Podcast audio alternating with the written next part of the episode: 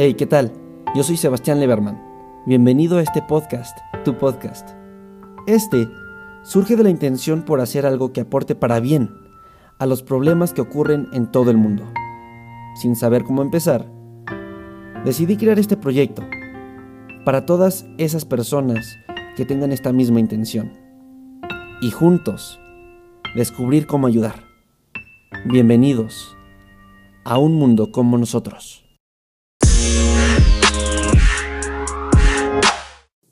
Y ya estamos aquí en el tercer episodio de este, este podcast llamado Un Mundo como Nosotros.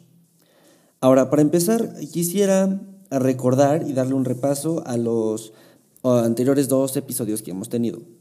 Em, quisiera recordarles y preguntarles cómo van sus árboles de Navidad. Espero que ya los hayan recogido. Y si fueron naturales, ya los hayan llevado con el carpintero o artificiales y los hayan guardado para la siguiente Navidad. Ahora, respecto a Australia, vaya, sí fue, sí fue un tema complicado, ¿eh?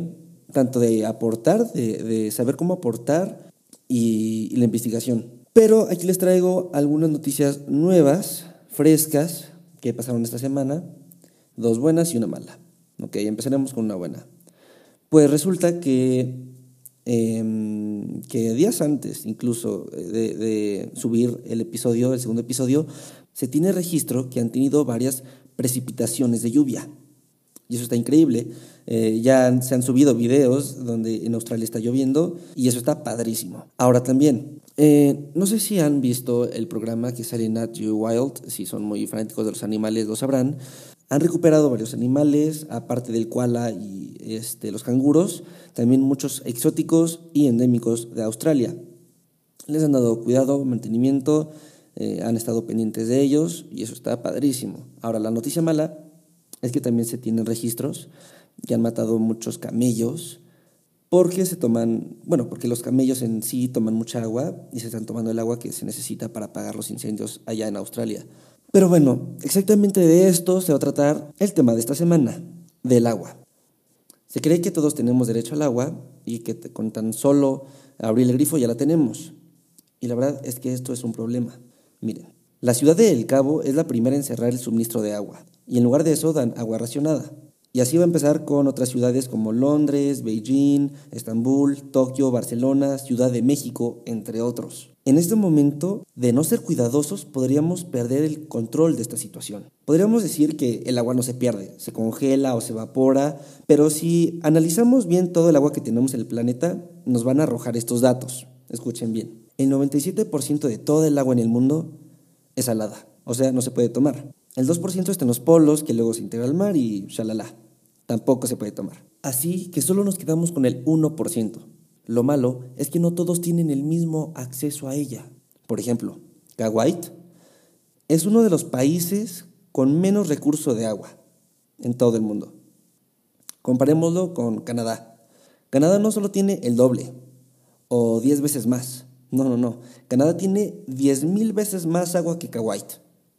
Entonces está totalmente desbalanceado esto. Ahora, de este 1% que solo podemos tomar en todo el mundo, la mayor parte está bajo tierra y es muy difícil acceder a esa agua. Así que recurrimos al agua que está en la superficie, ríos, eh, lagos, etc. Y es tan importante para nosotros que más del 90% de todas las ciudades están cerca de un río o lago. Así que esto nos demuestra que el agua es imprescindible para nosotros. Otra forma de sacar agua es a través de los acuíferos, el agua subterránea. Esta agua se almacena por miles de años y toma mucho tiempo, el mismo tiempo, volverse a llenar. Ojo, este método es muy riesgoso, ya que si se quita ese balance, la compresión del suelo hace que se hunda la ciudad. De todo este suministro, México se aprovecha de la mitad.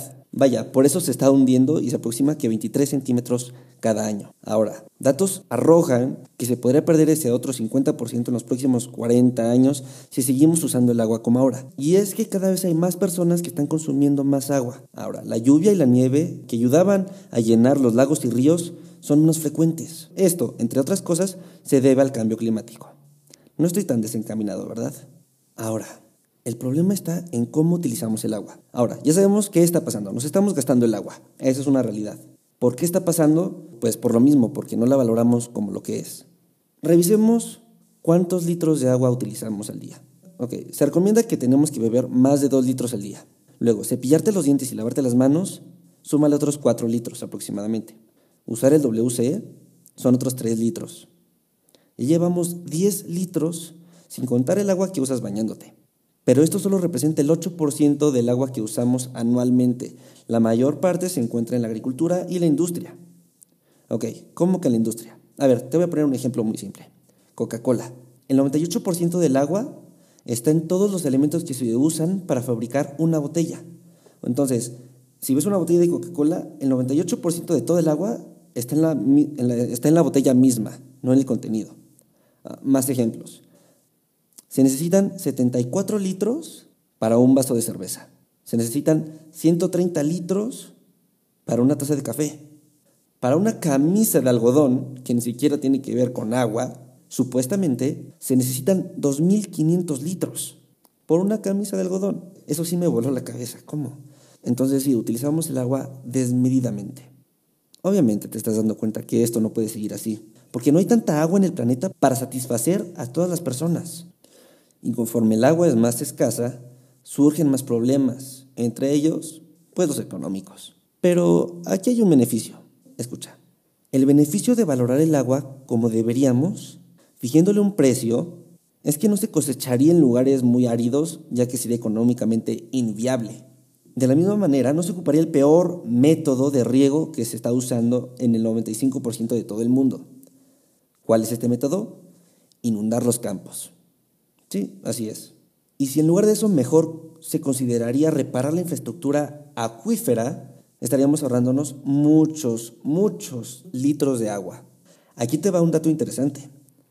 La Ciudad de México pierde cerca de la mitad de toda su agua potable por fugas. Todavía se está desperdiciando cada vez más agua. ¿Por qué sucede esto?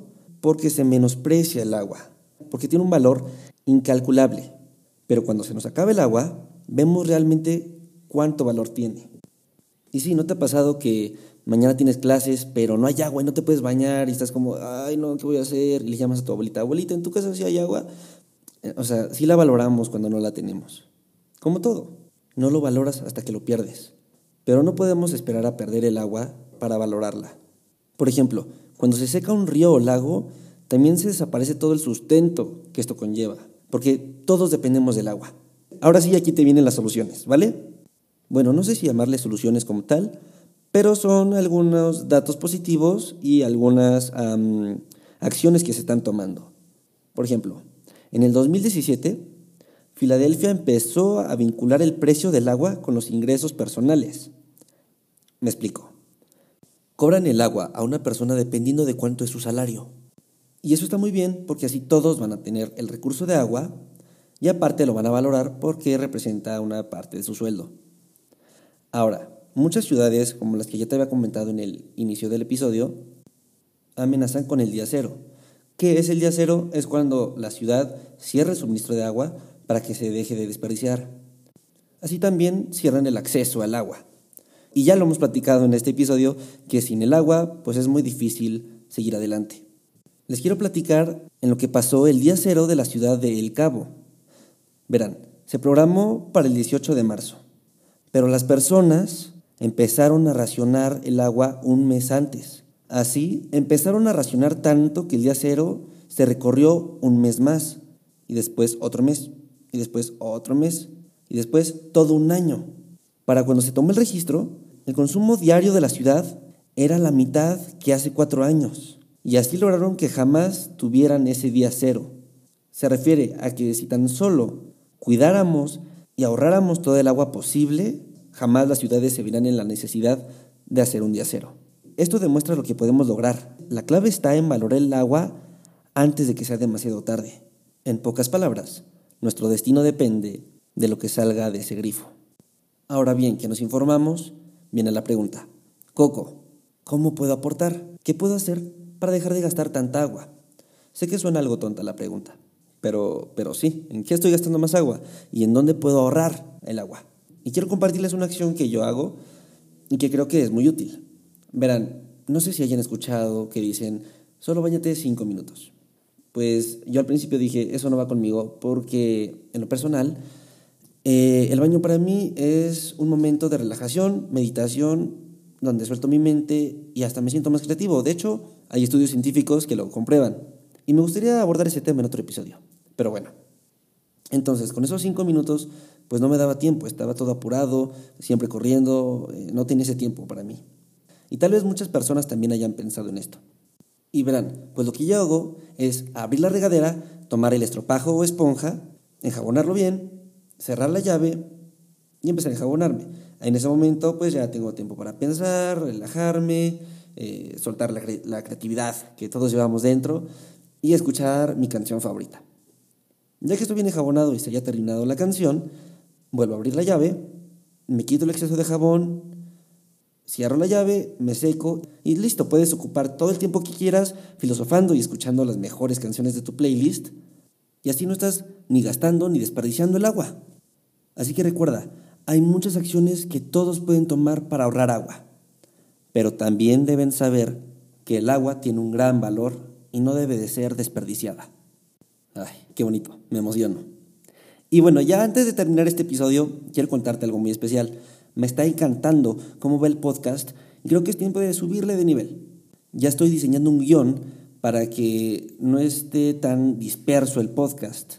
Ahora cada episodio tendrá un intro, un repaso anterior de todos los episodios, seguido del tema de esta semana, que va a pasar por tres puntos. ¿Qué está pasando? ¿Por qué está pasando? ¿Y cómo solucionarlo? ¿O qué se está llevando a cabo para solucionarlo? Después de una breve conclusión, les quiero compartir qué es lo que yo voy a hacer dando una o más opciones y subirlo un día en específico a la semana. Creo que el día perfecto sería domingo, así tienen tiempo de escucharlo ese domingo y yo tendré tiempo el fin de semana, viernes para recolectar la información, grabar, sábado para editar y ya que se sube el domingo. Pero bueno, por mi parte esto fue todo. Muchas gracias por escucharme, por darme tu tiempo. Yo soy Sebastián Leverman y no te pido que compartas, suscribas, des like, comentes o lo que puedas hacer en la plataforma en donde me escuches. No, Solo te invito a que apliques algo que hayas aprendido hoy en este episodio. Tal vez puedas hacerlo del baño. También empezar a hablar de esto con tus amigos, familiares, y creo así se compartirá la idea principal de lo que va este podcast. Bueno, nos estaremos escuchando la próxima. De nuevo, muchas gracias. Chao, chao.